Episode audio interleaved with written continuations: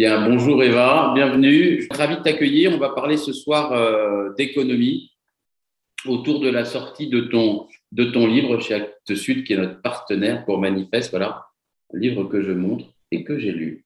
Et qui s'appelle eh Une économie à nous, avec le sous-titre Changer de regard pour redéfinir les règles du jeu. Bref, on a parlé d'économie, de la réforme de l'économie attendue dans la transition, de ce qu'il faudrait changer rapidement, probablement, et des leviers pour, euh, pour y réussir. On va parler d'économie, on va parler d'industrie, et de, enfin, d'entreprise, je dirais. Euh, première question, Eva, euh, est-ce que tu pourrais tout d'abord te présenter? Tu fais beaucoup de choses, malgré ton jeune âge, et tu as beaucoup déjà de responsabilités. Alors, qu'est-ce que tu fais exactement? Merci Jérôme, merci pour l'invitation. Donc effectivement, moi à l'origine, je suis plus entrepreneur, même si on ne se limite pas à une casquette euh, sans avoir fait des choses, euh, parce que mon objectif à l'origine était de pouvoir, avant de conceptualiser des théories, de les tester à petite échelle, mais euh, j'essaie même à travers l'entrepreneuriat de les tester à plus grande échelle. Donc je suis cofondatrice de deux entreprises, Lita.co et Rift, la première faisant de l'investissement dans des entreprises écologiques et sociales. Donc, euh, on fait de la levée de fonds en ligne pour que les citoyens puissent devenir partie prenante d'entreprises du territoire, dans les énergies renouvelables, l'immobilier social, la technologie au service du bien commun. Et même là, très bientôt, on va lancer aussi des financements euh, de transition, c'est-à-dire que des entreprises qui ne seraient pas euh, forcément vertueuses aujourd'hui, parce qu'elles n'ont pas forcément les financements adaptés, eh ben, on les aide à lever des fonds pour financer cette transition. Ouais. Euh, donc, on est dans trois pays aujourd'hui, à peu près 90 millions d'encours, euh, 180 entreprises financées et euh, une cinquantaine de salariés. Et à côté de ça, j'ai une entreprise aussi qui s'appelle Rift, qui est dans le même groupe, hein, mais qui, elle, permet de travailler plutôt sur de la data, euh, de la donnée dans le secteur financier, qui est un problème essentiel aujourd'hui à la transparence de la finance, c'est qu'il manque de données. On ne sait pas réellement ce qui se cache derrière les produits d'épargne, on ne sait pas réellement quelle empreinte euh, cette euh, finance a sur l'environnement, sur le vivant au sens large. Et donc, Rift est un outil à la base, une, un algorithme qu'on a développé depuis trois ans pour déjà tracer euh, ces sous-jacents et aussi un outil de mesure euh, sur l'empreinte écologique globale de la finance et bientôt un outil aussi de crowdsourcing euh, de justement cette donnée. Parce que hum, aujourd'hui on a vu récemment notamment avec le scandale qu'il y a pu avoir sur Orpea dire, voilà hein, que on a meilleur classé je crois dans son domaine d'activité. Exactement, elle avait une note triple A sur le, notamment les questions sociales. Et Ericsson, pareil, alors qu'ils avaient eu une amende il y a trois ans euh, justement à cause de corruption, donc un milliard d'amendes de, la justice américaine, et que là, très, dernièrement, ils ont été encore accusés de, de, corruption, notamment de financement euh, pot de vin à, à Daesh. Euh, et toujours aujourd'hui, ils ont toujours du double A sur MSCI et un taux de transparence de 80%. Donc, donc on a besoin effectivement de crowdsourcer cette information ESG. Donc ça se fait sous la forme d'une application aussi mobile disponible pour le grand public qui s'appelle Rift. Donc ça, c'est ma partie entrepreneuriale. Et l'autre partie de mon activité, c'est effectivement de représenter cette tendance de l'économie de la transition écologique et sociale dans une organisation patronale qui s'appelle le Mouvement Impact France, où on réunit plus de 7500 dirigeants justement pour porter un lobbying positif de la transition de l'économie. Et on est aussi un mouvement qui travaillons euh, au niveau territorial à accélérer cet entrepreneuriat euh, positif. Et puis plus dernièrement, du coup, effectivement, j'ai écrit un livre pour essayer de poser en, en théorie de manière, j'espère, euh, pédagogique. Je le remonte, le il se lit en 2-3 heures. Et je trouve que c'est une, une, vision simple, claire et entraînante de l'économie. Voilà, je vous le recommande vraiment, très sincèrement. euh, on va revenir à, à, tous ces éléments de, de, de, ce que tu fais profondément.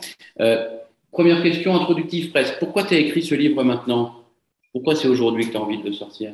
Alors, j'ai discuté avec, avec Actes Sud il y a quelques mois euh, autour d'un projet. Pour eux, il manquait de contenu économique, euh, vraiment qui permettrait d'engager un débat public dans le cadre de la campagne présidentielle, de la présidence française à l'Union européenne. Et l'idée était, avec ce manifeste, même si j'écris depuis un moment euh, des choses plus longues que j'ai pas encore publiées, parce que j'ai pourquoi j'écris aussi, c'est parce que je pense que c'est important de, poser, en fait, on développe des modèles d'un point de vue euh, euh, à petite échelle, on essaie de porter une vision globale, c'est important aussi de sourcer cette vision et savoir si elle est vraiment en cohérence avec euh, les grands enjeux. Donc j'écris pour être capable de conceptualiser. Et quand, Acte, quand j'ai rencontré Actes Sud, on s'est dit c'est le bon moment avec la campagne présidentielle.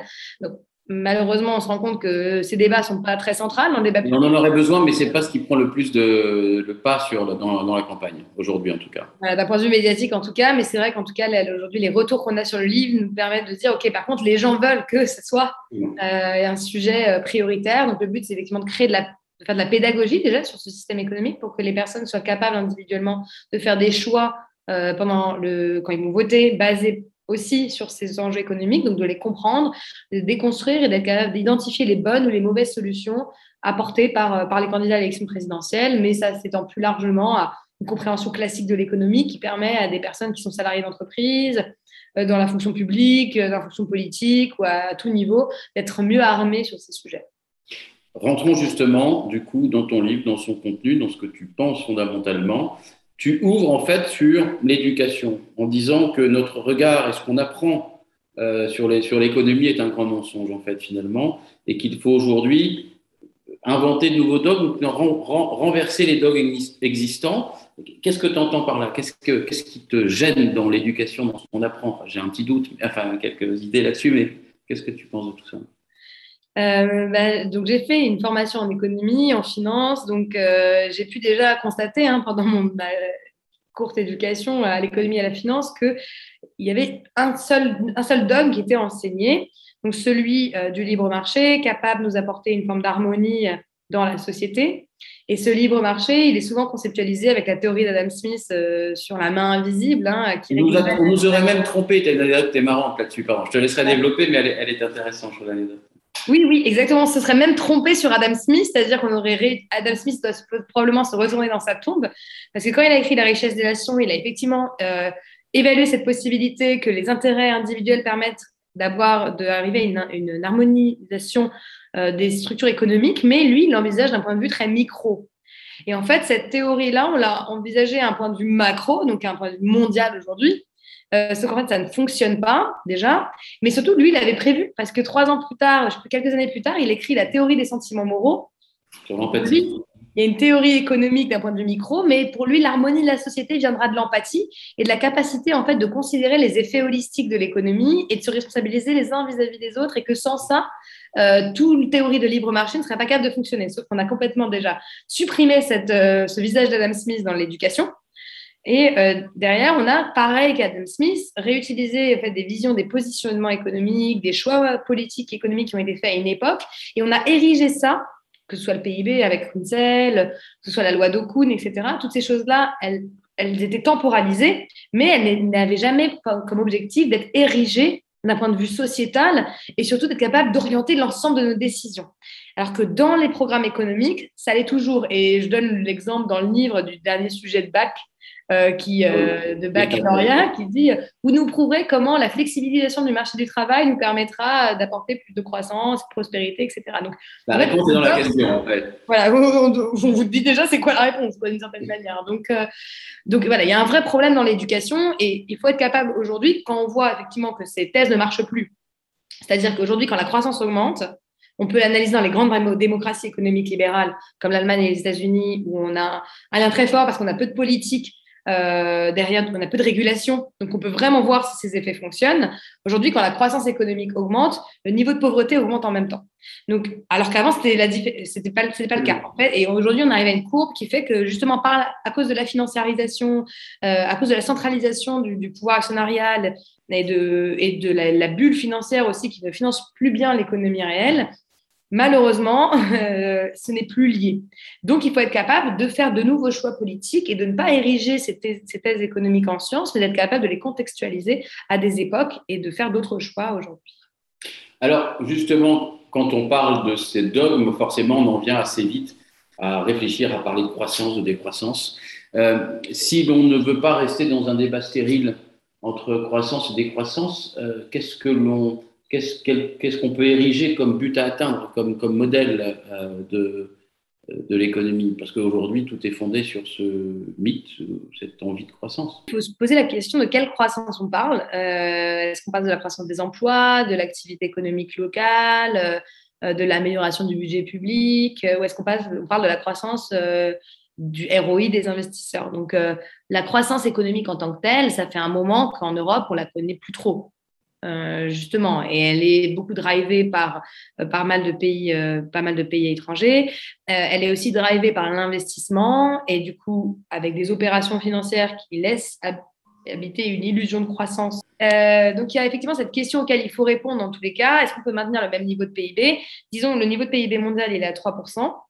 Aujourd'hui, si on veut atteindre le scénario 1,5 degré de réchauffement, on devrait faire 7 à 8% d'efficacité énergétique en plus de notre PIB. Sauf que depuis à peu près 50 ans, euh, le niveau d'efficacité énergétique du PIB, sachant que on a euh, utilisé les moyens les plus simples en matière d'efficacité énergétique. Donc aujourd'hui, on va vraiment trouver de nouvelles énergies, ce qui n'était pas le cas avant. On pouvait rendre nos, nos processus plus efficaces. Il est autour de 0,5%. Donc penser qu'on est capable d'aller à 7-8% d'efficacité énergétique du PIB, euh, aujourd'hui, ça ressort complètement du miracle. Après, on est capable d'investir dans l'innovation et on voit que bah, quand on s'y met tous, hein, comme le vaccin, on a été capable de réunir tous les cerveaux et trouver des innovations.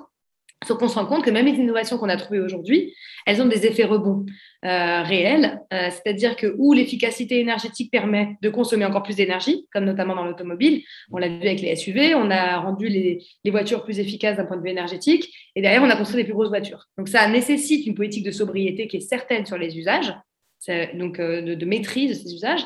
Et même sur les énergies en tant que telles, euh, il y a nécessairement, parce qu'on est dans une économie mondialisée, etc., il va y avoir aussi euh, des, problèmes, même sur l'efficacité énergétique de ces nouvelles énergies, qui sont liées à la chaîne de valeur. On l'a pu voir notamment dans les énergies solaires, avec le transport des, panneaux. on peut voir sur la conservation et la mise en place de certaines batteries, qui en plus créent des problèmes politiques parce qu'on utilise du lithium, etc. Donc, mmh. Donc, dans tous les cas, il va falloir, et même les plus grands euh, euh, économistes de, la décarbonation de l'économie le montrent, euh, on peut aller vers une politique d'innovation forte et il faut investir dans l'innovation. Mais de l'autre côté, il va falloir mettre en place, dans tous les cas, une politique de sobriété de nos usages pour être capable de réduire le niveau d'efficacité énergétique dont on va avoir besoin pour atteindre le scénario 1,5 degré.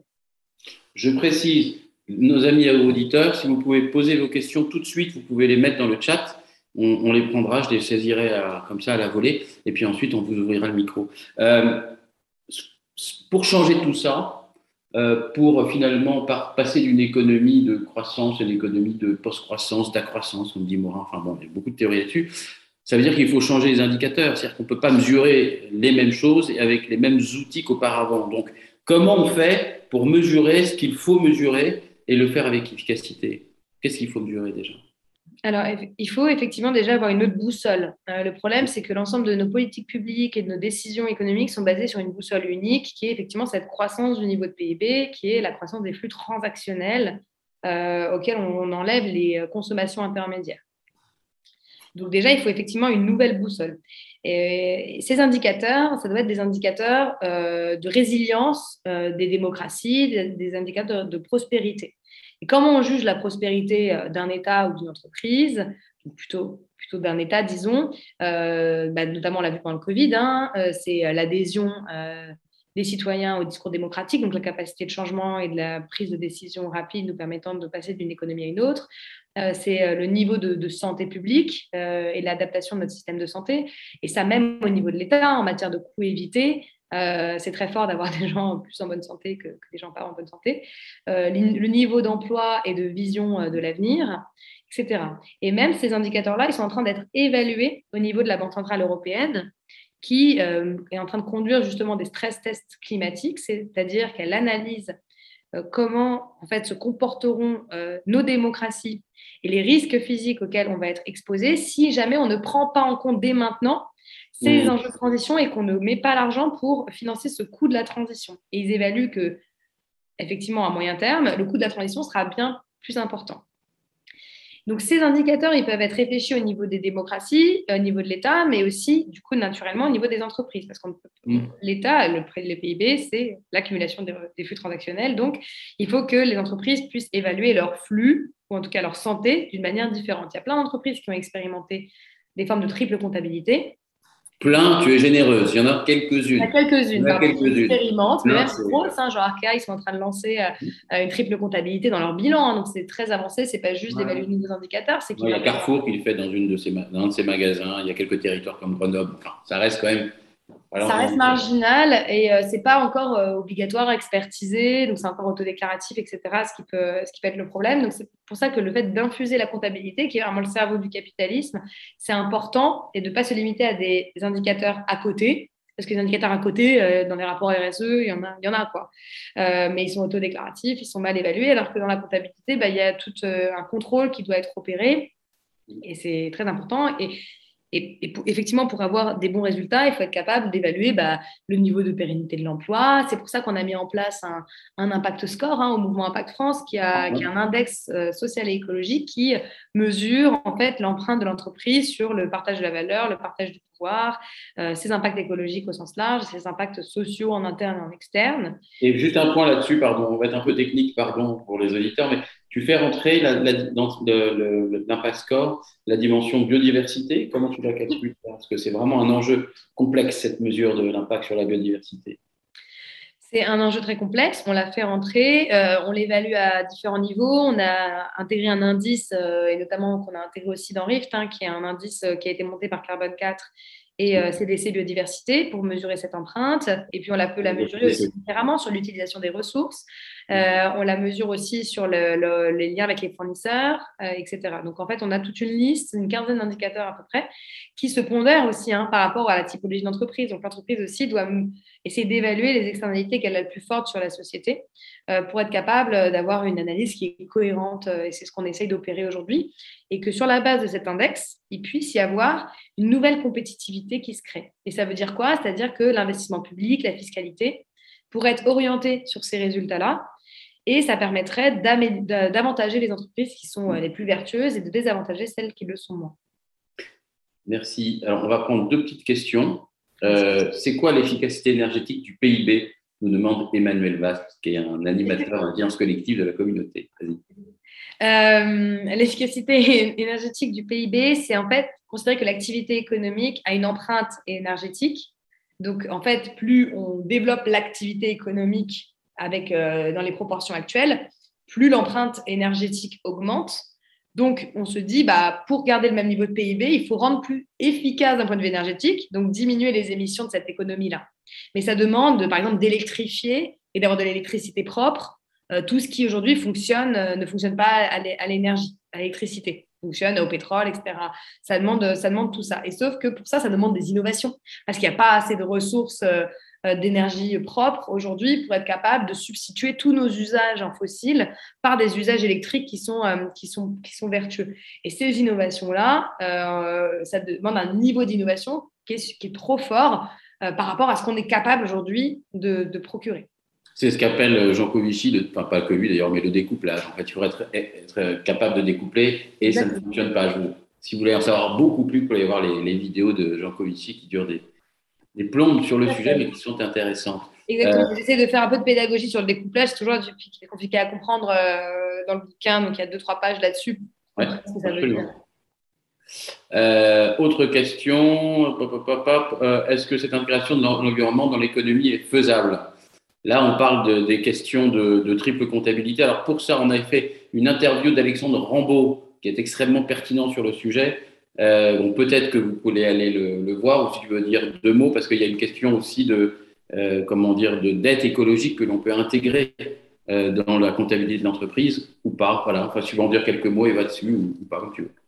Alors bien sûr, je suis juste en train de lire la question. Est-ce que cette intégration de l'environnement dans l'économie est faisable? Donc, il y a quelques... mesurer l'impact, mesurer la dette de l'entreprise Mm. Oui, bien sûr, bien sûr. Alors, il y a ce qui est faisable pour mesurer les risques physiques auxquels l'entreprise est exposée. Donc, ça, euh, effectivement, il y a des stress tests climatiques qui existent aujourd'hui et qui sont très performants, qui permettent de, mesurer l'ensemble de l'empreinte écologique de l'entreprise. Il faut qu'elle fasse le choix aussi d'être honnête intellectuellement, donc d'intégrer son scope 3, c'est-à-dire toutes les, échelles pardon, de l'entreprise. Tu peux expliquer ce que c'est que le scope 3 Pardon, je pense que c'est un peu technique déjà. Bien sûr. Alors, en fait, le scope 1, c'est euh, de l'empreinte, c'est au niveau que de l'entreprise c'est-à-dire euh, sa production, etc. Ensuite, euh, le scope 2, c'est euh, l'impact qu'elle a indirect. Donc, à peu près quand elle va vendre, par exemple, son produit, la distribution, etc. Donc, jusqu'à la consommation. Et le scope 3, c'est toutes les externalités autres qui sont, du coup, la fin de vie d'un produit. Derrière, qui va se passer si ce produit se retrouve dans la nature, etc. Et après, il y a différentes visions sur est-ce qu'on intègre les, les, fournisseurs en scope 2 ou en scope 3. Euh, ça, il y a des, aussi des batailles un peu euh, idéologiques sur ça. on pourrait donner un exemple pour simplifier. Le scope 3, par exemple, de Total ou de Renault, d'ailleurs, c'est le même. Ben, c'est quand euh, les gaz sortent du pot d'échappement de votre voiture. Ça, c'est un scope 3. Alors, est-ce qu'il faut les prendre? Parce qu'évidemment, c'est énorme comme scope. Donc, la plupart du temps, les entreprises refusent pour l'instant en tout cas, de prendre, le scope 3 dans leur comptabilité. Et, certaines, et en scope 2, le scope 2, ce serait l'extraction. Exactement. Euh, alors, je propose qu'on avance. Euh, on a parlé plutôt pour l'instant d'économie et de sa transformation.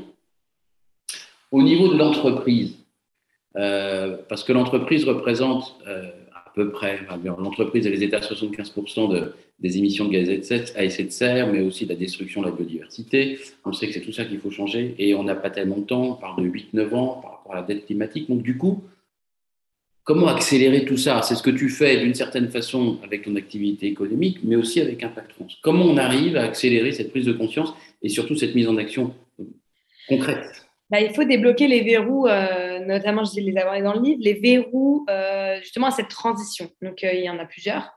Il y a des verrous en termes de, politique publique, c'est-à-dire que l'entreprise est désavantagée à prendre en compte ces critères-là. Aujourd'hui, elle paye pas son carbone, elle ne paye pas son empreinte sur la biodiversité, etc. Donc, il faut déjà que ça rentre dans le, la balance commerciale et en fait, qui, derrière, elle sera plus poussée à avoir des pratiques qui sont plus vertueuses si elle paye pour les ressources sur lesquelles elle ne paye pas déjà. Euh, la deuxième chose, c'est qu'il faut qu'elle euh, soit compétitive en le faisant.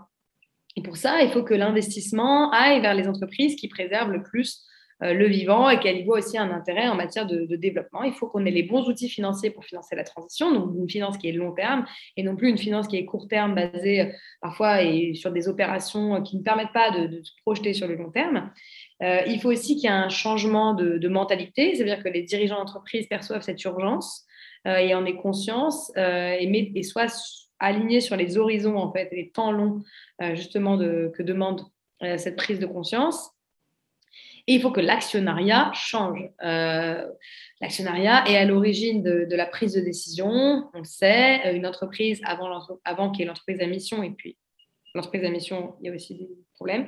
Euh, l'entreprise doit répondre, euh, elle peut être attaquée en justice si elle ne répond pas, du coup, à la demande de ses actionnaires et si elle ne fait pas tout pour améliorer la valeur euh, actionnariale. A un peu changé avec la loi Pacte 1 déjà, d'une certaine façon. Ça a changé avec loi Pacte 1. C'est-à-dire que l'entreprise a le droit de prendre une décision basée aussi sur sa mission sans être euh, amené en justice. Ça ne veut pas dire que ces actionnaires euh, vont faire ce choix-là non plus et que du coup, parce que ça reste en fait des actionnaires qui sont un conseil d'administration, qui prennent la décision, euh, qui derrière va se déployer sur l'ensemble de, de l'entreprise. Donc il faut aussi qu'il y ait cette prise de conscience et pour ça, il faut faire bouger l'actionnariat et les leviers qu'on a, c'est l'épargne. Le levier qu'on a, c'est la pression aussi collective, médiatique, etc., qui permet en fait de, pousser les actionnaires à faire euh, différemment. Et puis c'est aussi l'État qui ne doit plus accepter de laisser nos entreprises à la merci d'actionnaires euh, ultra prédateurs et doit prendre des positions euh, aussi pour soutenir ces, entreprises-là. Ça doit être aussi la Banque centrale qui doit orienter la création monétaire vers des pratiques les plus vertueuses, donc créer des outils qui leur permettent de faire la transition. Et puis, il y a un levier humain hein,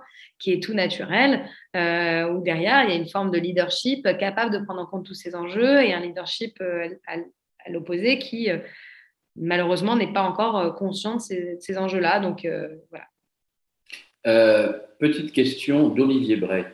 à l'instar d'un ISF climatique, envisageriez-vous un ISS, un IS climatique qui intègre l'impact environnemental et social des entreprises et leurs profits?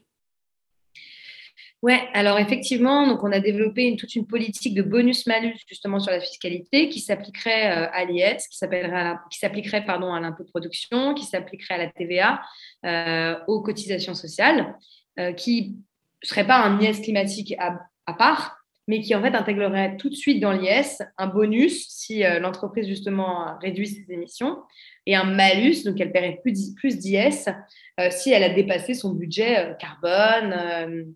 Voilà, donc ça c'est effectivement le type de mesure qu'on de, essaie de défendre. Moi, je pourrais jamais défendre à, proprement parler un essai pur climatique parce que je pense qu'il faut prendre les, faut faire du multidimensionnel, mais je pense que ces IS climatiques et, ce, prix du carbone sera très rapidement intégré dans la fiscalité, en tout cas, en tout cas je l'espère. Mais euh, du coup, l'étape d'après, c'est de se dire, OK, mais faut faire attention à ne pas avoir que le climat en ligne de mire, parce que des solutions en matière d'efficacité énergétique peuvent aussi avoir des mauvais impacts d'un point de vue social ou d'un point de vue de la biodiversité. Donc, il faut garder cette boussole à 360, mais en tout cas, effectivement, déjà de manière assez urgente, il faudrait que la fiscalité soit déjà verte. voilà. Avec le problème que ça pose, on l'a vu avec la taxonomie. Mais, la taxonomie dont on a beaucoup parlé les, dernières semaines avec la question nucléaire et du gaz. Mais alors, du coup, le, toi, ce que tu prônes, c'est un, État beaucoup plus puissant dans ce jeu et euh, une loi PAC qui deviendrait éventuellement euh, obligatoire, parce que pour l'instant, c'est un libre engagement des entreprises. On l'a vu avec les entreprises à mission, etc. Donc, qu'est-ce que tu prônes? Moi, je prône un État qui euh, transforme toute sa fiscalité et ses politiques économiques. c'est à iso-budget, en fait. Parce que derrière, c'est-à-dire, c'est le, ça change rien. En fait, on ne demande pas de l'investissement massif euh, ou quoi. Derrière, on peut nous rétorquer, euh, ben, en fait, il n'y a pas d'argent. Hein, que l'argent, on sait qu'il existe quand, on le cherche. Quoi. Euh, en fait, on demande juste de réorienter la fiscalité. Aujourd'hui, il y a énormément de crédits d'impôt. La fiscalité, elle a ses propres indicateurs. Et ces crédits d'impôt, cette fiscalité, les marchés publics, notamment les 200 milliards de marchés publics aujourd'hui, euh, qui sont dirigés qu'à 16% vers des entreprises qui ont un impact écologique euh, net positif, et bien ça, tout ça, ça peut être réorienté vers une typologie d'entreprise. Donc, je demande effectivement à l'État d'utiliser son outil régulateur pour être capable de réguler, en fait, de réorienter, euh, sans faire des choix dogmatiques qui réorientent.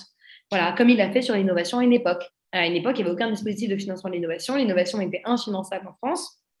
Puis derrière, ils ont mis en place le PIA, le plan d'investissement d'avenir pour financer l'innovation technologique. Ils ont mis en place des crédits d'impôt, mmh. des crédits d'impôt euh, pour justement euh, créer une brèche, euh, voilà, pour financer l'innovation, etc.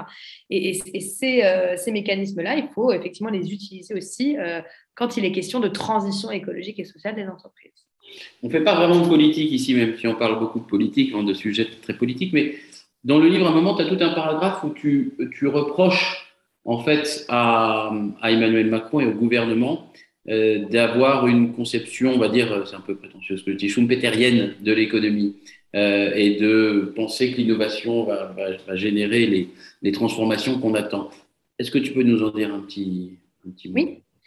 Bah, en fait, effectivement, l'idée étant, c'est la destruction créatrice. Donc, on investit euh, très fortement dans des politiques de, flexibilisation du marché du travail pour être capable de recréer l'innovation, donc de libérer l'entreprise de ses, hum, obligations pour relancer l'innovation, pour relancer la croissance et relancer le bien-être, relancer l'emploi, etc.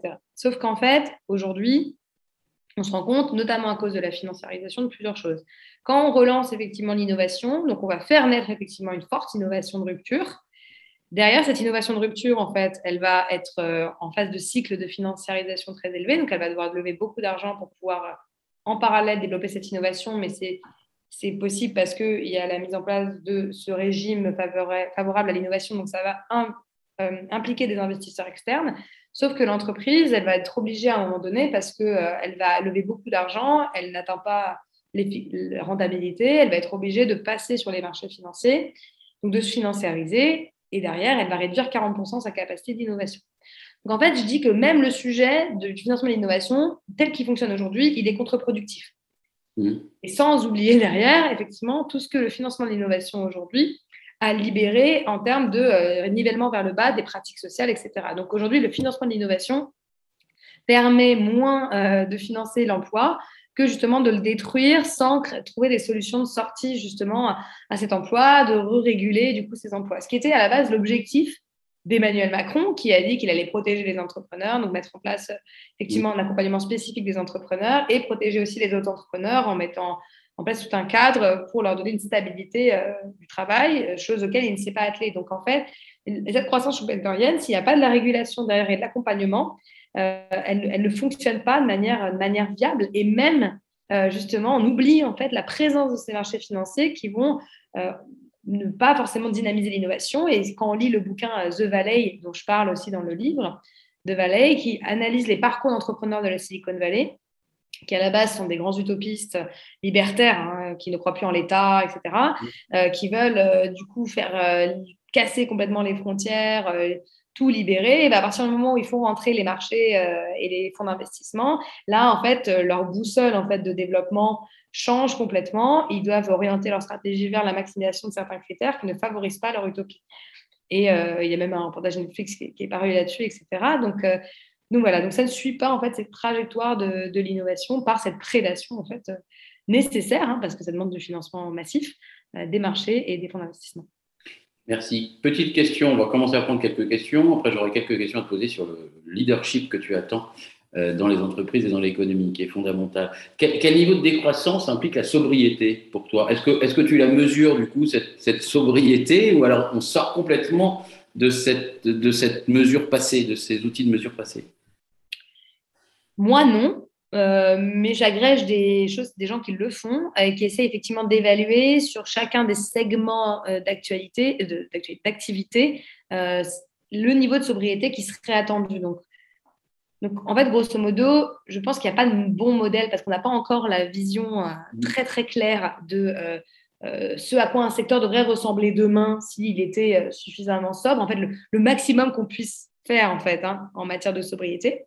C'est pour ça que l'innovation écologique et sociale est très importante. On le voit par exemple dans le milieu du textile, ils expérimentent encore, mais des modèles comme Loom et 1083 essaient d'expérimenter le niveau maximal en matière de sobriété dans la filière textile. C'est très simple, hein. c'est combien de t-shirts par an, produits où, à quelle fréquence, avec quels matériaux, comment on peut compresser un maximum euh, effectivement les efforts de sobriété.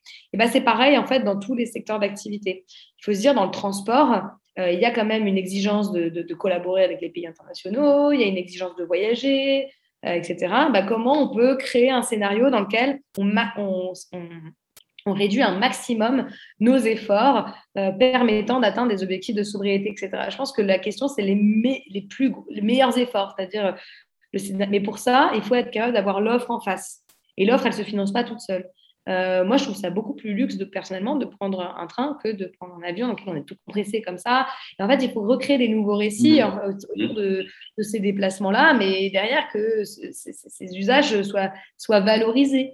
Et en même temps, ne pas non plus trop euh, stigmatiser, euh, voilà, et tomber aussi dans, quelque chose qui, en fait, occulte le fait que bah, l'essentiel de nos émissions ne vient pas nécessairement du transport de l'aviation, mais aussi d'autres choses. Donc, c'est pour ça qu'il faut faire les meilleurs efforts et trouver les bonnes innovations sectorielles sur lesquelles on s'alignera derrière.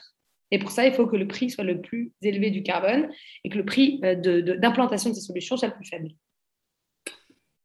Arrêtons de parler des chiffres, même si on est dans l'économie, et parlons des rapports euh, entre les femmes, entre les hommes, entre les hommes et les femmes. Euh, et tu nous dis que finalement, si tout ça n'a pas fonctionné comme on l'entendait, c'est qu'il y a que tout ça est fondé finalement sur un rapport de domination que ce soit euh, de l'homme, enfin, de la nature sur l'homme, de l'homme sur la femme, ce qui peut se définir comme, comme l'écoféminisme. Mais j'aimerais que tu nous en dises un peu. Qu'est-ce que tu attends comme leadership? Comment réinventer tout ça? Et par quoi? Quels outils?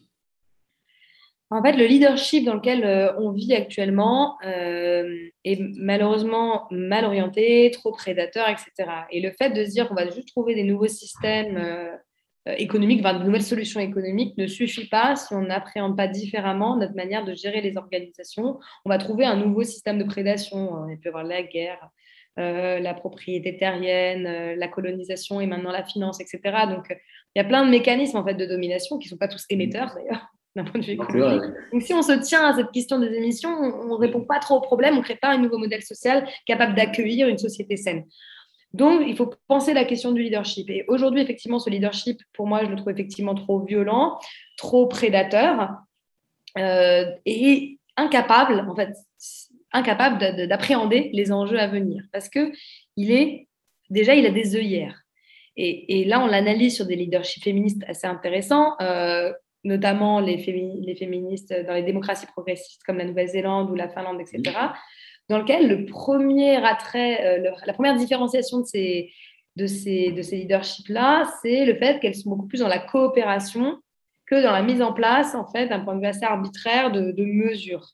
Donc, il y a moins de centralisation du pouvoir à un niveau et beaucoup plus de coopération, ce qui crée une meilleure adhésion aux décisions et ce qui permet de euh, réellement engager la société dans les transitions. Ça, c'est la première chose. D'ailleurs, excuse-moi, mais je fais un lien à ce qu'on disait au départ, c'est que ces deux pays que tu cites, la Finlande et la Nouvelle-Zélande, c'est deux pays qui ont mis en place aussi comme des indicateurs différents. Donc les deux sont très reliés, visiblement. Tout à fait, exactement. Et ils ont mis en place cette coopération, ce qui a permis d'accoucher euh, de ces, euh, sans vouloir mauvais jeu de mots, euh, de ces différents indicateurs. Donc, dans le cas de la Nouvelle-Zélande, ils ont mis en place cinq indicateurs le droit des femmes, l'emploi, l'empreinte. La Finlande, c'est un peu pareil. Et leur principe, c'était, pour ne, désolé pour l'anglicisme, mais in a, in a welfare, uh, no welfare state, uh, the economy should serve the people and not the other way around. Donc, dans un État euh, réellement providence, c'est euh, l'économie qui est au service des gens et pas l'inverse, et pas les gens au service de l'économie. Donc, ils, ont essayé de mettre en place ces indicateurs permettant de piloter différemment euh, leur politique. Et ça, effectivement, ça émerge dans ce type de démocratie. Alors, est-ce que le fait que ces femmes aient été au pouvoir parce qu'à la base, la démocratie était déjà suffisamment progressiste permettre d'intégrer ces indicateurs-là? Ou est-ce que c'est par ce leadership-là différent que ces indicateurs sont mis en place? Je pense que ça se répond. Mais ça montre qu'on a besoin effectivement d'avoir en leadership des personnes qui sont davantage concernées par les problèmes. Ça, j'en suis sûre. Et, ces personnes-là, en fait, euh, que ce soit Jacinda Anders, elle qui a pris la décision toute seule. Elle a mis en place en fait une organisation très représentative des, différentes, euh, des différents secteurs de la société, des différentes classes sociales, etc., pour mhm. être capable de prendre ces décisions basées sur l'amélioration du niveau de vie de l'ensemble de ces strates de la société. Donc, c'est effectivement cette espèce de leadership des concernés qui est, qui est assez intéressant et qui, et sans vouloir euh, me la raconter, euh, quand on a vu le pape il y a quelques mois, c'est exact, c'est très intéressant, c'est exactement, enfin moi je suis pas de confession catholique, mais c'était intéressant parce que il a dit le truc fondamental sur lequel on s'est accordé, c'est que en fait aujourd'hui la décision était prise par des personnes qui n'étaient ni suffisamment sages pour prendre suffisamment de recul sur l'histoire, ni suffisamment concernées par les problèmes qu'on allait vivre plus tard pour prendre ces décisions. Donc, une sorte d'establishment euh, de monopersonne qui empêche effectivement d'appréhender de, ces, ces sujets-là. Donc, un leadership alternatif, c'est déjà un leadership des personnes qui sont capables d'appréhender ces, ces, sujets. Et après, euh, sans vouloir être trop essentialiste, je pense que les femmes euh, euh, hérédite d'une construction sociale dans laquelle en fait on nous a poussé à prendre soin, etc. Et on dévalue. Il y, a un mot qui m'a qui m'a saisi dans ton livre, tu viens de prononcer, hérédite que je ne connaissais pas. C'est quoi la différence entre hérite et hérédite en fait? Hérite et hérédite. Hérédite. Hérité Ouais. Hérédité. de quelque chose, ça se dit ça? Non, j'étais très surpris de le lire. Alors, c'est peut-être peut-être que ça ne se dit pas. Non, non, peut-être, c'est peut-être, euh, je sais pas. l'hérédité, alors hérité, c'est vraiment je prends et je voilà, et j'hérédite, c'est un truc un peu pour moi euh, euh, structurel de génération en génération. Ah oui, c'est ça, c'est le fil entre générations. ouais. La alors, communauté peut vérifier le mot hérédité. Voilà, c'est sorti comme ça. Au moment de la relecture, on m'a rien dit, donc je suis. Non, ça doit exister, mais je ne connaissais pas. Ok c'est l'hérédité euh, versus le fait d'hériter, qui est une action en fait, plus euh, hmm. et plus une action quoi. Donc, euh, et je pense que le titre de, la partie, c'est redonner du cœur à la machine, donc du cœur en fait à la machine, c'est que en fait on ne peut plus prendre nos décisions basées que sur cet algorithmie et on doit mettre en place cette société de la responsabilité pour autrui, du prendre soin et peut-être que les femmes, parce qu'elles ont hérité, hérédité ou hérité de ces valeurs-là, hmm. sont peut-être capables de les et peut-être elles doivent être essayées et testées à grandeur nature, euh, parce que c'est peut-être de ça, en fait, dont on a besoin plutôt que euh, d'un côté euh, la croyance totale en la capacité d'innovation, en leadership vertical, etc., pour répondre aux grands problèmes, et de l'autre côté, parfois, je trouve, une destruction un petit peu trop facile du modèle dans lequel on est pour, pour faire émerger un nouveau modèle, où d'ailleurs, on n'en connaît pas les fondamentaux aujourd'hui. Donc euh, voilà, donc c'est des nouvelles lunettes, un nouveau curseur. Euh, et puis après, il y a aussi, il peut y avoir un point de vue un peu décolonial aussi à cette vision-là. Et c'est pour ça que je parle aussi pas mal d'Achille Bembe euh, dans, dans, cette dernière partie. Je ne me suis pas limitée au leadership féministe, où lui parle du devenir africain du monde. Donc en fait, la, le fait que le continent africain a été tellement dominé pendant des, des, siècles et des siècles, qui fait qu'ils ont dû évoluer dans ce niveau de contrainte avec cette domination ambiante. Et, en fait, la crise écologique est finalement un revers de médaille où en fait, on se retrouve dans la même situation et on devrait peut-être s'inspirer de, de, ces, de, ces, modèles sous contrainte qui ont été. Sauf que, oui, sauf que ce sont malheureusement les, les, Africains qui vont payer aussi le plus lourd tribut de la, crise écologique. Donc, ils vont payer deux fois. Tout à fait. Donc, il y a cet enjeu de la dette climatique qui est effectivement beaucoup trop sous-évalué aujourd'hui aussi. Mais en tout cas, voilà, il de conceptualiser, en tout cas, euh, encore une fois, ce, leadership des concernés. On arrive doucement, euh, doucettement à la partie où vous pouvez lever la main et poser vos questions au direct. Et puis, euh, Malice ou Roman vous ouvre la caméra. petite question avant. C'est vrai qu'on a passé rapidement sur les indicateurs des pays qu'on a cités, comme la Nouvelle-Zélande. Alors, je sais, moi, j'ai noté rapidement le, niveau de santé, de bonne santé, peut-être le chômage, peut-être les questions de Finlande, euh, je l'ai là, hein, parce que je le mets tout le temps un peu partout là, sur mon ah. bureau. Euh, la Finlande, c'est droit des femmes, économie responsable, climat, ressources naturelles, éducation, démocratie et humanitaire. D'accord. Ils intègrent la climatique dans leur budget, ce qui est intéressant. Et euh, la Nouvelle-Zélande, c'est leur budget bien-être, en fait, où ils ont un budget total sur ces questions de bien-être. Donc, comme on a un peu avoir un plan de relance, voilà, ils ont un budget bien-être. Euh, qui prend en compte l'économie durable, le soutien des communautés maoris, c'est une problématique assez locale, la lutte contre la pauvreté infantile et l'amélioration de la santé mentale. Donc, euh, et ils, orientent en fait l'ensemble de, leur euh, budget bien-être sur ces thématiques-là. Voilà, du coup, on en est loin quand même de ce leadership. Moi, quand je vais dans les entreprises, oui, on peut voir des évolutions. J'ai l'impression que la gouvernance évolue un peu, que le leadership s'éveille à ces questions de, enfin, de gouvernance féminine, on peut, l'appeler différemment. Euh, est-ce qu'on est vraiment aujourd'hui capable de faire cette transition avec les gouvernants en place? Ou est-ce qu'il faut tout, tout chambouler? Et tu en parles d'ailleurs quand tu parles de, de la représentation syndicale, qui ont tendance à être plus rétrograde que les boîtes qui les composent, en tout cas euh, plus réactionnaires, on va dire. Ouais.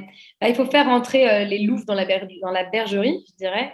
Euh, il faut être capable d'accueillir, en fait, cette, euh, si, si, les démocraties sont capables d'accueillir ces points de vue, c'est-à-dire typiquement, bah, moi je parle de la représentation patronale, euh, donc là aujourd'hui, elle est complètement fermée, hein, et je montre à quel mécanisme d'ailleurs ils arrivent à, fermer cette. Tu, tu, peux en dire deux mots parce que moi je l'ignorais, j'ai trouvé ça quand même très symptomatique de notre système. Ah bah oui, bah en fait, le partenariat social, grosso modo, c'est l'endroit dans lequel on négocie les grandes politiques économiques. Hein, euh, dans lequel on a des syndicats patronaux interreprésentatifs, euh, donc qui représentent plusieurs secteurs d'activité. Dans ce cas-là, c'est le MEDEF, l'UDP et la CGPME.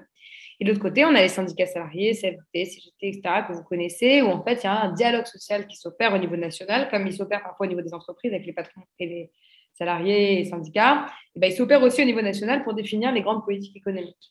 Sauf que pour rejoindre ce partenariat social, euh, donc nous, typiquement, on veut être comme ça, interreprésentatif. Donc, on a tous les secteurs d'activité. c'est Impact France, je précise. Impact France, pardon. On veut effectivement euh, rejoindre ce partenariat social. Et il faut quoi? Déjà, il y a l'ouverture, elle est tous les 5 euh, à 8 ans, ça dépend des fois. et il y a en fait des indices de représentativité qui freinent en fait vraiment l'intégration à ce partenariat social. Il faut avoir 40 000 euh, entreprises représentées. Donc ça, on pourrait dire, ça, ça permet de montrer qu'on a une certaine taille. Sauf que même ceux qui respectaient ces critères-là, en fait, n'ont jamais pu rentrer dans ce partenariat social-là. Donc il y a en fait un blocage total de ce partenariat social parce qu'il y a du budget public euh, et que euh, effectivement la, représentation patronale elle est mono-représentative.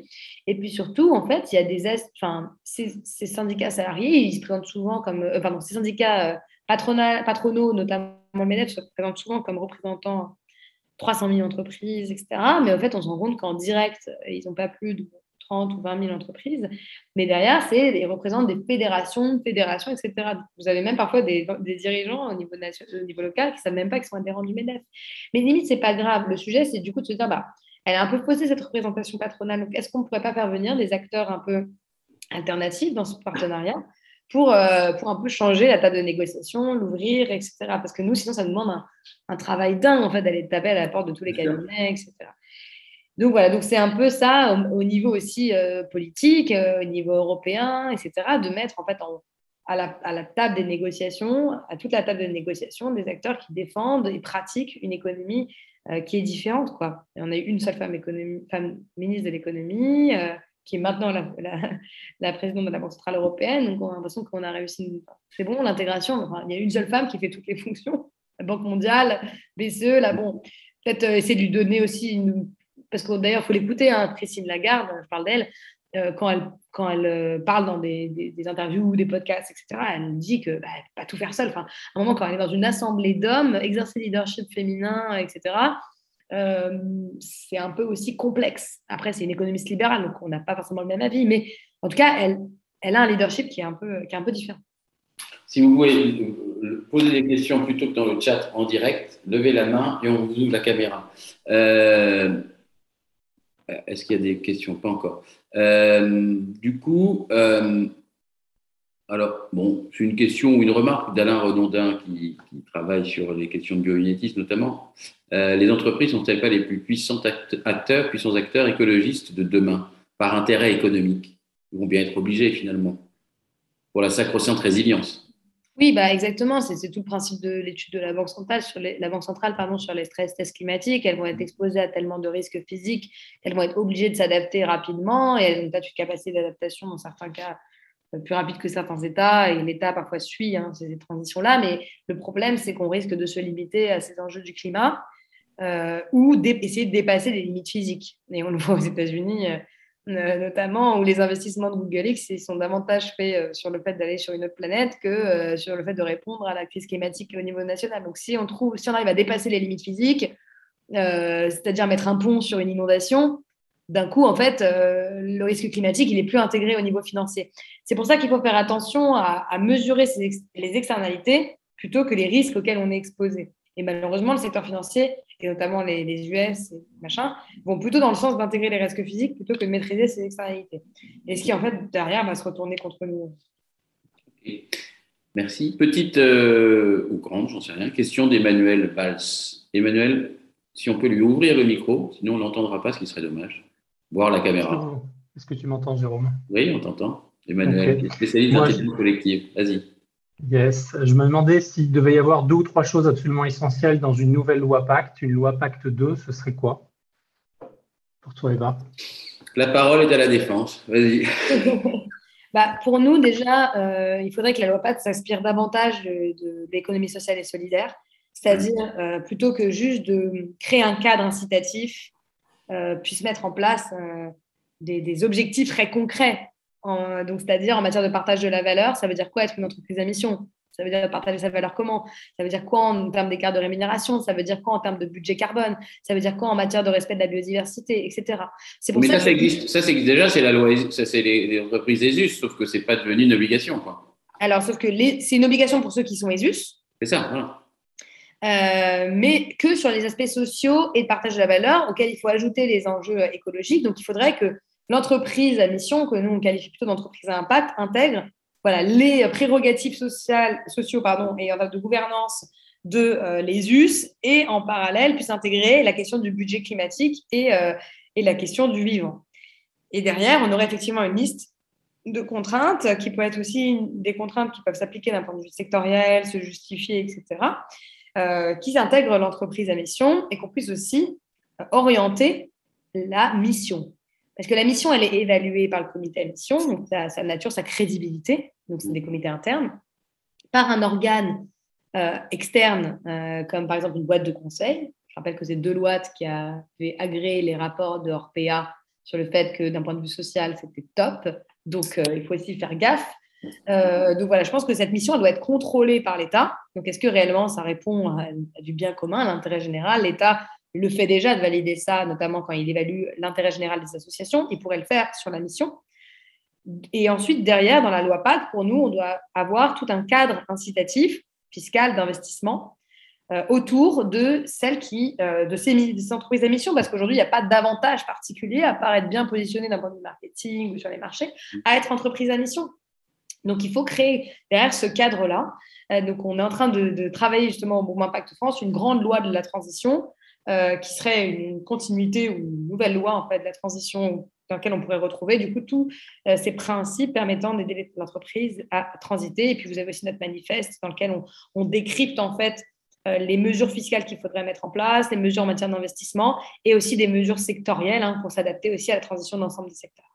Si quelqu'un pouvait mettre un lien vers le manifeste, d'ailleurs, qui est en ligne, que vous trouvez, comme ça tout le monde pourra en profiter, le lire et le décrypter. 4000 dirigeants euh, qui, ont, qui, ont, signé et des, dirigeants de grosses boîtes aussi. Quoi. Donc, euh, donc voilà, il faut, faut, se dire que ce n'est pas un mouvement, un mouvement voilà, parallèle, c'est un mouvement de fond. Euh, voilà. C'est bien ce qu'on vit, c'est-à-dire que ce n'est pas, pas avoir de plus en plus d'entreprises en parallèle qui acceptent, c'est aussi renverser, faire danser différemment l'économie déjà en place, en fait. bah, oui, et les boîtes qui veulent changer, elles nous disent on a besoin que ce soit un avantage pour nous. Euh, on ne peut plus continuer à évoluer dans ce, dans ce système-là. Ce système-là ne favorise pas notre transition. Euh, Chloé, euh, est-ce que tu veux lever la main? Merci beaucoup, Emmanuel, pour ta question. Euh, ou sinon, je pose la question en direct. Sinon, vous levez la main, sinon je ne peux pas vous ouvrir votre micro. question donc de, de, de Chloé. Comment analysez-vous les risques et opportunités de la taxonomie européenne? Bah, donc, il y a tout ce grand débat sur le fait qu'on ait mis le gaz naturel et, et, le nucléaire dans la taxonomie je pense que c'est un bon moyen d'avancer rapidement. Mm. Déjà, parce que le, la taxonomie, le, le but, c'était d'avoir les secteurs, mais le but essentiel de la taxonomie, c'est d'être capable de ne pas être euh, considéré comme faisant de la distorsion de concurrence quand on voulait privilégier une entreprise plutôt qu'une autre. Donc, mm. Moi, à la base, limite, euh, on peut mettre ce qu'on veut dedans, enfin, pas ce qu'on veut, mais en fait, on crée déjà un cadre qui permet de se dire, bah, si on veut privilégier telle entreprise sur un marché public, on ne va pas être retoqué par l'Union européenne qui dit, vous allez à l'opposition du libre marché, du droit communautaire, etc., en matière de concurrence déloyale, en choisissant d'avancer dans telle entreprise plutôt qu'une autre. C'est une aberration, mais c'est encore le cas aujourd'hui. On a des amendements qui sont passés sur prioriser euh, des entreprises d'utilité écologique sur des marchés ou sur la fiscalité, et on nous disait, non, non, non, impossible, de la concurrence européenne. Donc déjà, ça crée ce cadre-là. Ensuite, effectivement, ces énergies sont considérées comme des énergies de transition et ne sont pas euh, complètement intégrées à la taxonomie. Il faut déjà, faut déjà dire que elles sont pas, pas, pas des secteurs qui sont considérés pareils que euh, le vélo. Donc déjà, il faut, le savoir, il y a aussi un désavantage, il faut être capable de le décrypter. On va, sortir un papier bientôt permettant de bien décrypter la taxonomie. Je pense qu'à ce stade, c'est bien. Il faut avancer euh, très rapidement sur la taxonomie sociale et la taxonomie biodiversité qui nous permet derrière d'avoir une, trace, meilleure traçabilité, mais surtout, il faut que les secteurs de la taxonomie soient transparents. Il ne faut pas que demain, en fait, on vous dise, euh, notamment sur un produit d'épargne ou, euh, ou, sur un plan d'investissement, qu'on vous dise, bah, il y a 30% de trucs euh, alignés avec la taxonomie sans vous dire ce qu'il y a derrière. Il faut d'ailleurs que l'information soit claire et que l'individu puisse faire son choix aussi par rapport à cette information. Merci Eva. Euh, je ne sais pas s'il y a d'autres questions ou des gens qui ont levé la main.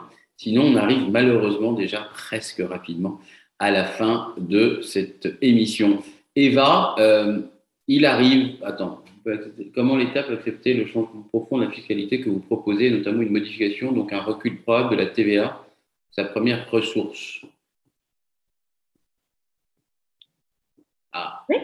Bah, il n'a qu'à faire payer, il a qu'à faire payer le triple de TVA un t-shirt chain euh, produit je ne sais pas où euh, et euh, faire payer moins une veste Loom. Question quand même, c'est déjà notre président de l'ESS, c'est vrai.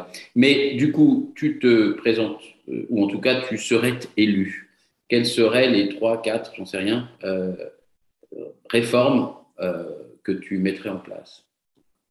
Alors, déjà, je transformerai toutes les institutions financières en des institutions de financement de la transition. Donc, le PIA serait pas le plan d'investissement, serait le plan d'investissement d'avenir, mais qui ne financerait que des enjeux de la transition. Euh, la BPI, ce serait la banque euh, de la transition euh, écologique et sociale, etc. Donc, je changerai nos institutions. L'agence de participation de l'État, j'en ferai un organisme d'engagement actionnarial, c'est-à-dire que l'agence de participation de l'État, c'est quand l'État est actionnaire des entreprises. C'est souvent par cette APE qui est gérée par Bercy. Euh, et ben, j'en ferai un, lieu d'engagement actionnarial, c'est-à-dire que je ferai en sorte que les ensembles des entreprises dans lesquelles je suis actionnaire euh, s'alignent avec les grands objectifs en matière de réduction des émissions, euh, mettre en place des plans de partage de la valeur, etc. Donc voilà, je, change l'État comme investisseur, je change l'État comme, un, comme régulateur, hein. donc je mets en place tout de suite effectivement ce, cet indicateur santé. Hein. Moi, j'avoue que je suis très fervente finalement des, tests de Éloi Laurent. Je trouve que c'est les plus complexes en matière d'indicateurs. Éloi Laurent, c'est un économiste prof à Sciences Po notamment. Je ne connais pas Éloi Laurent. Oui, pardon, Éloi Laurent, un économiste. Peut-être? Euh, On essaie de l'avoir, mais il ne vient pas ici. Dommage. Bientôt, j'espère. Il vient nulle part. Il est assez. Euh... ouais, mais il est très très fort. Moi, j'aime beaucoup sa pensée. Il est très fort et il est très euh, aussi sur l'éthique euh, de vie. Hein, donc, c'est pour ça qu'il ne perd pas trop de temps aussi à, à à trop, à trop, trop, trop, trop, trop travailler. J'ai l'impression qu'il érige pas mal les valeurs de bien-être aussi d'un point de vue individuel et il prône du coup le développement de cet indicateur santé comme un moyen d'évaluer réellement nos politiques publiques. Donc, il érige cet indicateur. Euh, donc, ça pourrait être ça. Ça pourrait être effectivement un budget bien-être. Moi, je trouve que c'est effectivement peut-être euh, global aussi, dans lequel on aurait, on logerait ces indicateurs-là et où on, monet, on monitoring, non, pardon, on monitorerait Ouais, c'est euh, aussi un je sais plus. euh, l'ensemble de nos politiques publiques aussi euh, vers la performance de, cet indicateur euh, et on évaluerait aussi l'impact de nos politiques publiques. C'est-à-dire, là, on a eu un plan de relance. on a l'impression que le choix qui a été fait avec ce plan de relance est complètement neutre, mais derrière, on a quand même choisi de financer à 90% des métiers d'hommes. Donc, c'est un choix. Derrière, on a du coup appauvri les femmes à travers le plan de relance qui se sont trouvées dans des situations, notamment liées à leur métier, beaucoup plus précaires qu'avant. Donc, donc, on, aurait effectivement une forme de non-neutralité euh, aussi de, nos plans, de nos plans de relance. Et après, euh, je pense qu'il y a cette grand, ce grand enjeu démocratique où effectivement la démocratie euh, économique, moi je parle d'économie, je pense que ça vaut pour tout, hein, elle ne se joue pas une seule fois. Quoi, donc il y a une revalorisation très forte à faire sur le débat public sur ces sujets. Donc une revalorisation effectivement de, l'Assemblée qui me semble essentiel, euh, et une connexion avec la société civile euh, très forte et euh, un pouvoir total qui est dédié pour moi à, l'Assemblée, qui est donné à l'Assemblée, notamment sur, sur les grandes réformes, avec un cadre du coup qui serait mis en place par le politique, par celui qui gouverne, pour s'assurer que les mesures ne sortent pas de ce cadre. C'est un peu une révision de la démocratie qui, me, qui me semble importante, et pour moi, un ministère doit appliquer, doit appliquer un, un budget, doit appliquer, mais n'est pas là pour, passer son temps à réguler. Pour moi, c'est l'Assemblée qui régule. On a l'habitude de finir, euh, on va s'arrêter là. Après, on donnera juste la parole à Maëlys pour qu'elle explique ce qu'on va faire dans la deuxième partie en intelligence collective à partir de ton intervention. Euh, on a l'habitude de finir avec euh, un, moment artistique, mais en fait, tu l'as fait pour nous puisque tu finis en fait ton livre avec cette bibliothèque de Virginia Woolf. Mais tout est trop connecté. C'est ça. Là, on n'est pas comme Emmanuel Laurent, on est beaucoup trop connecté. Hein. on va, il va nous taper sur la main. Il a raison. Mais du coup, est-ce que tu peux nous en dire deux mots de cette allégorie que j'ai trouvée très belle comme à la fin de ton, livre? La citation de. Ah, pas toute la citation, mais sur, ça, sur la bibliothèque. Euh, bah, en fait, c'est vrai qu'elle, elle, euh, elle, elle, euh, son livre Une chambre à soi euh, travaille sur le fait qu'une femme, euh, pour avoir les conditions d'écrire, enfin, dit, érige le fait qu'une femme, pour, avoir les conditions d'écrire, doit avoir une chambre à elle et de l'argent. Euh, et derrière, et à la toute fin, en fait, elle présente son utopie, qui est effectivement cette bibliothèque dans laquelle on aurait, en fait, tant des livres écrits par telle personne que telle personne. on serait, en fait, en face de cette pluralité qui nous, nous amènerait, mais c'est aussi même très Nietzschean, quoi, nous permettrait d'être d'être euh, suffisamment éclairé par une multiplicité euh, des points de vue pour être capable de penser de manière suffisamment globale. Et en fait, c'est un peu la même chose qui doit se passer en économie et euh, d'ériger en fait cette multiplicité, cette grande bibliothèque, mais qui prendrait effectivement, c'est comme ça que je, je conclus, qui prendrait la forme de toutes les organisations et les institutions dans lesquelles aujourd'hui on habite. Et c'est par ce constat et cette multiplicité et cette grande bibliothèque qu'on érigerait effectivement un, modèle, un modèle plus puissant et plus démocratique. Voilà. c'est très joli. Alors, je répète, merci Eva de nous avoir consacré cette heure. je rappelle ton livre, Une économie à nous, paru chez Actes Sud. Donc, je le recommande vraiment. Euh, si vous voulez euh, descendre dans tous les sujets qu'on a essayé d'aborder en une heure, évidemment, c'est très court. Merci à toi puis pour tout ce que tu portes et toute la contribution que tu as sur cette satanée transition. Donc, merci, merci infiniment, Eva.